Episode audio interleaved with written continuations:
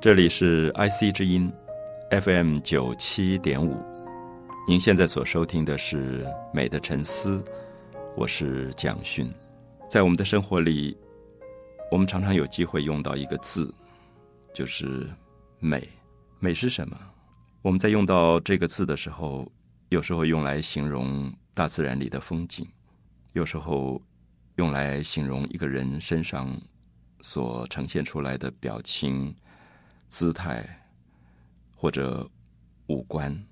有时候我们听到一首乐曲，看到一张画，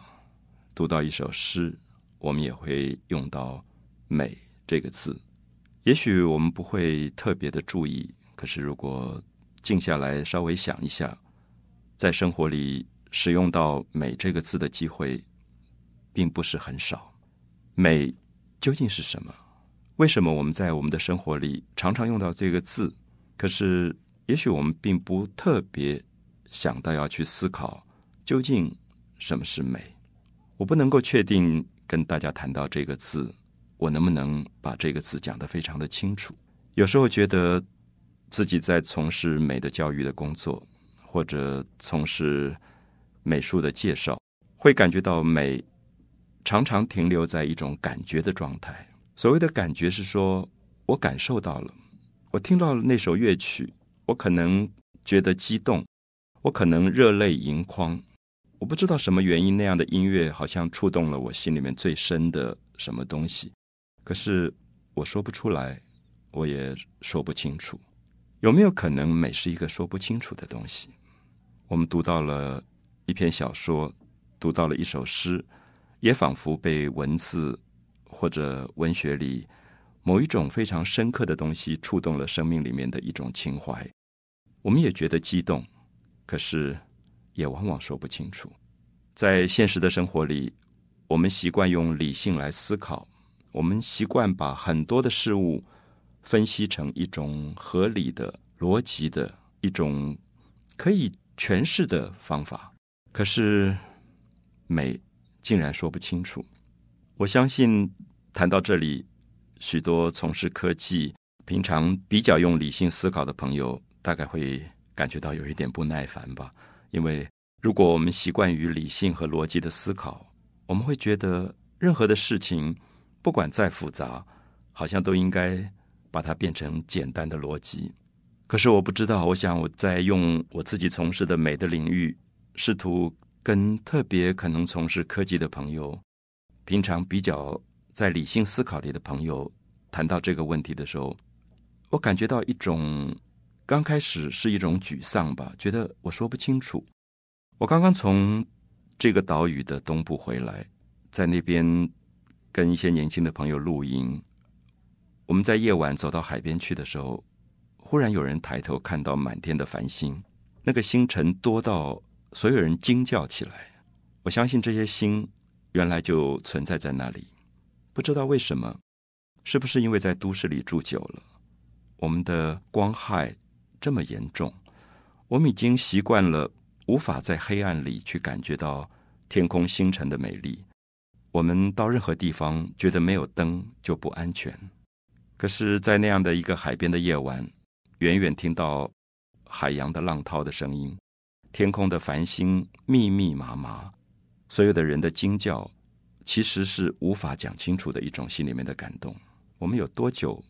没有这样面对一个充满了繁星的夏天的夜晚的天空？所以，即使此刻我坐在这里，我还是觉得那一片繁星忽然在我的面前全部都出现了。年轻的朋友会指指点点说：“那一块是不是银河？银河其实是特别密聚的一群星团，构成一种光。”因为我们把所有手里拿的手电筒全部都熄灭了，在那个营区里，在没有光的地方，你才感觉到天空上的光是这么复杂，每一颗星辰的闪烁，你都辨认得出来。稍微有一点点天文学知识的朋友，懂一点星象，开始跟大家提到哪一个是英仙座，也开始提到希腊古代神话里关于英雄仙女的一些故事。谈到英仙座这个星座名称的来源，也有朋友开始说，银河的两边最亮的可以寻找到牵牛星跟织女星。这个天空几千年来，甚至比几千年来更长久，曾经给人类许许多多神话故事的记忆。可是曾几何时，我们因为在都市里住久了，我们的灯光赶走了星辰。我想这样的一句话，也许会让我们忽然有一种警惕：人类创造了一种文明，我们也许自豪于我们有了电灯这样的一个文明，我们的城市的繁华。好像已经骄傲自大到觉得它可以取代天空的繁星，可是不知道为什么，有一天，当我们能够在夏天的夜晚看到天空的繁星的时候，我们还是觉得有一种莫名的心酸。这个心酸是说，也许长久以来，人类在整个大自然里面懂得了大自然的美，可是我们所有的文明，我们的城市，好像铸造了一个围墙。把自然的美隔离在外面，所以美是不是讲不清楚的？是不是只是那一大片繁星忽然在你面前的一个显现？有没有可能我们在某一个夜晚，在没有灯光的地方，带着孩子，让他去看天空的繁星，让他惊叫出来，在这样的一个惊叫的经验之后，跟他开始谈“美”这个字。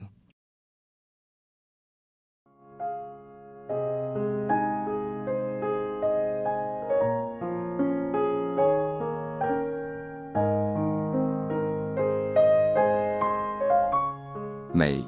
究竟是什么？在我们现代的学科里，会有一个学科被称为美学。也许一般朋友在不同的科系，有些朋友会接触到美学，有些朋友不会接触到美学。以我所了解，在大学里现在可能会开美学这个课的，第一个可能是哲学系，第二个可能是美术系，或者跟艺术相关的一些科系。也有可能在一些新闻或者传播的科系里面开美学，我们会发现这些不同的科系在开设美学这个课程的时候，所教授的内容可能略略有所不同。在哲学的系统里面，美学是一个蛮重要的一部分，因为美是一种判断，美是研究我们生命里面所有复杂的感觉的一个学科。当然，对于学美术、学艺术的朋友来讲，他要画一张画，他要作曲，他要演奏器乐，呃，他要写诗，都很可能牵涉到审美的问题，所以也要开设美学的课。至于大众传播或者新闻的科系开美学，当然是因为觉得在人类目前传播这样的一个科学，它里面包含着对大众的一种教育。所以也试图着把审美放进去。不管是任何一个科系，当我们开了一个美学这样的课的时候，它的内容究竟包含什么？我自己在大学里开过美学的课，而这个美学也刚好曾经在哲学系、在大众传播系以及美术系三个不同的领域开过美学。那么当时自己也感觉到，好像在不同的科系里讲“美”这个字的时候，会有一些不同的倾向和态度。我们大概知道“美学”这个字其实是透过日本翻译出来的一个汉文。大概在十八世纪左右的时候，在德国特别开始在哲学上有一个系统，希望能够整理人类所有身体里面对感觉的一种学问，就是感觉一直是停留在一种暧昧、不清楚、不够逻辑、不够理性的状态。它无法被称为科学，所以当时德国的哲学界希望能够针对感觉做一些研究探讨。那么，像大家所知道，美学上呃最早开创的一些人物，像博卡特这些人，一直到后来知名度很高的像康德，他们都在哲学的领域里面做了很多什么是感觉的探讨。那么，所以这个学科原来的这个德国的名字，德文上的名字叫做 aesthetica。aesthetica 直接翻译过来，其实应该是感觉学，也就是说，把一种科学整理出来，用来研究我们的视觉是什么，我们的听觉、我们的味觉、嗅觉跟触觉。那么，这样的一门学科，我们叫做感觉学。那么，这样的学科传到了日本以后，日本把它翻译成汉字，就定名为美学。为什么用美来替代了感觉？因为我们大概可以知道，我们即使在听音乐，我们在看绘画，都是在动用我们的感官。我们看到一张画觉得很美，是因为我们的视觉上喜欢这张画里的色彩、线条或者造型。所以我们大概了解到，美是我们感觉里被人类判断认为是舒服的、感觉美好的这样的感觉，我们把它保留了下来。因此，我想大家可以了解到，美学里面所研究的范围不只是艺术，当然也包含了在大自然当中，我们可能看到美和丑。我们听到我们称为音乐的东西，跟如果不是音乐呢，是不是被称为噪音？那么，所谓音乐是说，它找到了和谐，找到了秩序，它是我们在听觉系统里面接受的时候，感觉到有一种情绪上的安静、祥和、舒畅。这个时候，我们称它为是音乐，因为它是美好的声音。可是，如果我们走在街头，听到一些高音贝的声音，听到一些吵架的声音，听到一些冲突、没有秩序的声音，我们称呼它为噪音。那么，噪音的意思是说不美好的声音，还没有找到秩序的声音。所以，因此我们可以看到，美学它的研究是希望能够经由科学的方法，对人类的感觉、人类的感官做非常多细密的研究。那么，也希望能够经过这样细密的研究以后，人类能够对自己的感觉世界、对自己的感官世界做。多一点的了解，那么使得感觉不只是停留在一种有一点神秘、有一点直觉的暧昧的状态，就是我们提到可能看到满天的繁星，那种身体上的感受到了热泪盈眶，可是你说不出来说不清楚。我想德国在哲学里面希望找到一个非常理性的思考过程，能够把这个说不清楚的东西稍微。整理出一个秩序出来，那么这样的学科也就成为今天在大学里面所说的“美学”这个字的一个最早的来源。可是从这样的一个记忆来看，美学实在是一个非常年轻的学问，它也不过才几百年的历史。至于美学是不是帮助我们真的把感觉学整理出来了，把我们的感觉整理得很好，我想当然。还是一个非常大的难题。我自己有一个经验，是在大学里面教美学教了很久，然后也界定了美学的范围，希望一个在大学里面学美学的学生，他来修这个学分，他一定要有一些基本的训练。所以可能要讲德国的 Bogaten，讲黑格尔，讲康德。可是最有趣的事是，你上课讲这些。可能听起来其实蛮理性，甚至有一点到枯燥无味的美学的时候，你会发现我在教书的那个大学教室外面，就在窗外一大片的繁花盛放。然后我发现学生没有办法专心听我讲课，他们常常转头去看外面从空中一朵一朵飘下来的落花。这个时候我很矛盾，我不晓得要不要把一个学生叫醒，说你不要看外面的落花，你应该听我讲美学。美学是一种分析，是一种理性。可是我相信这个学生此刻分心了，因为他的视觉陶醉在看春天一大片盛放的花。他在花里究竟看到了什么？春天盛放的花有什么东西是比我所说的美学那个理性更使它吸引的呢？我想，这也许是美学的矛盾所在吧。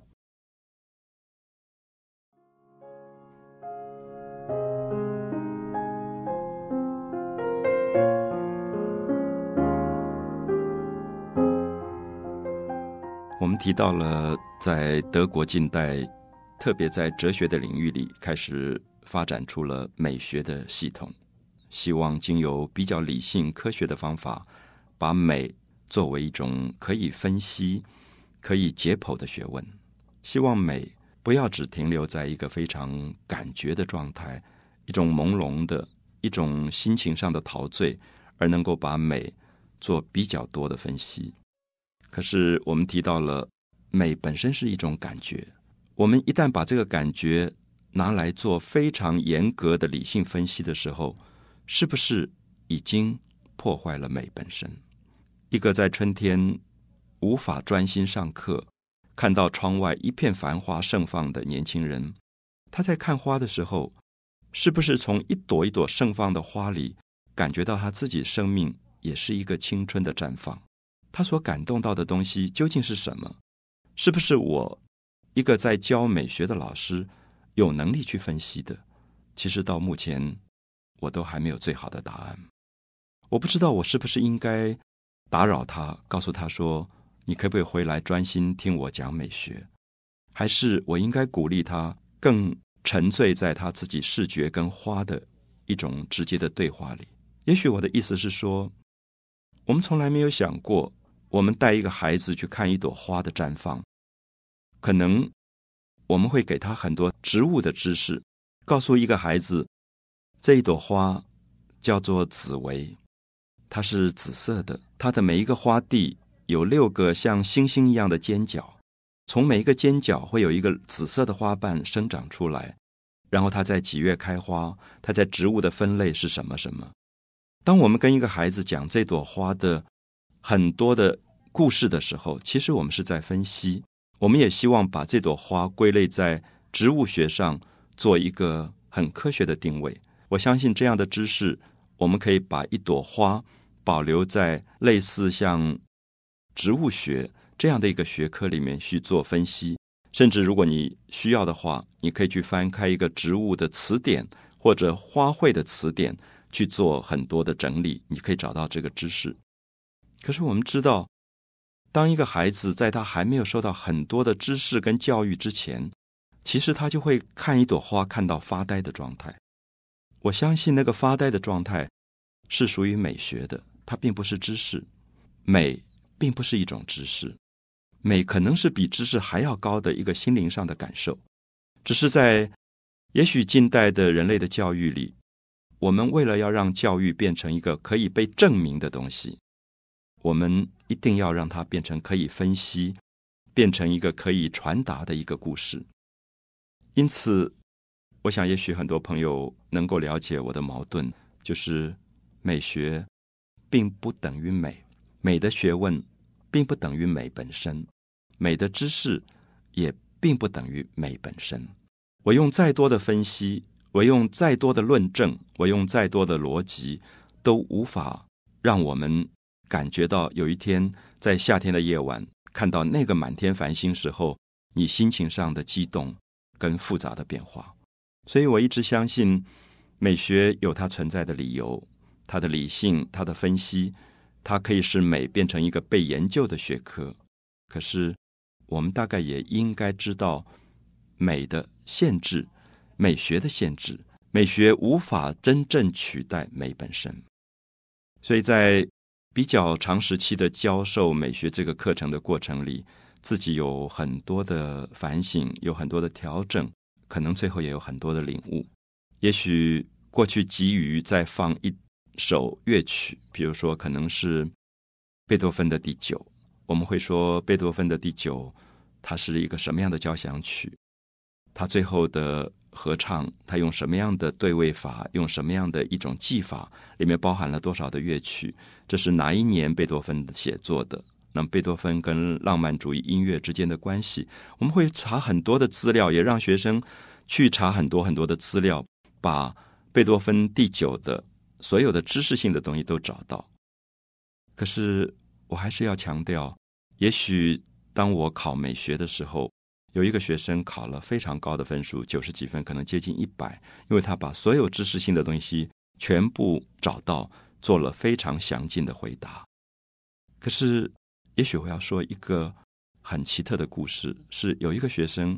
他可能在考卷上并没有写太多的东西，你可能会给他比较低的分数。可是我记得非常非常清楚，当我在课堂里放这首乐曲的最后一个乐章。当所有的人声的合唱达到一个丰富的状态的时候，我记得是这个学生一句不发的坐在那边，热泪盈眶。我看到泪水从他的眼睛里流出来，满面都是泪水。他没有害怕别人看到他这个时候在音乐里面得到的感动。我不知道这个感动为什么他在他的考卷上，他反而写不出来，他也无法回答。我的意思是说，美学里有一个九十分的学生，可是我不能确定他在美的感受上是不是同样的高分。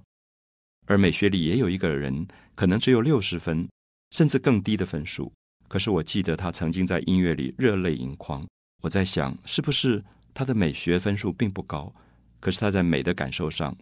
可能是一个高分的学生。也许美根本是一个无法打分数的东西。在我们的生命里，我们充满了必须被打分数、排名次的这样的一个逻辑的分析。可是，只有美这个领域，也许是使我们逃开了现实世界里面所有的排名次跟分数吧。我还是觉得，我希望有一天带很多的青年朋友们到夏天的夜晚，在海边看满天的繁星，或者在春天看满山盛放的花朵。那个时候，我们都不要为美打分数。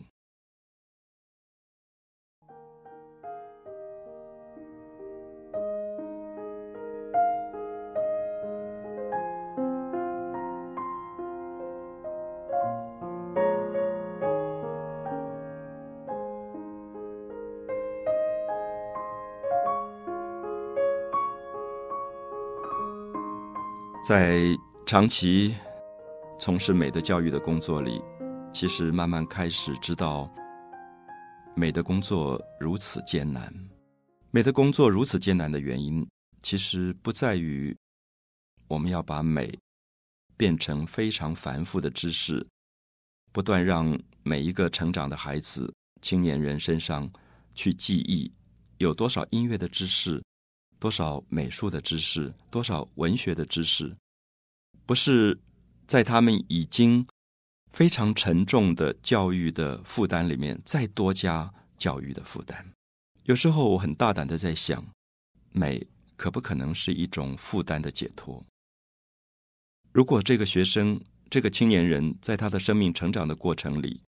在每一个专业的学科里都要负担这么沉重的知识的压力，有没有可能？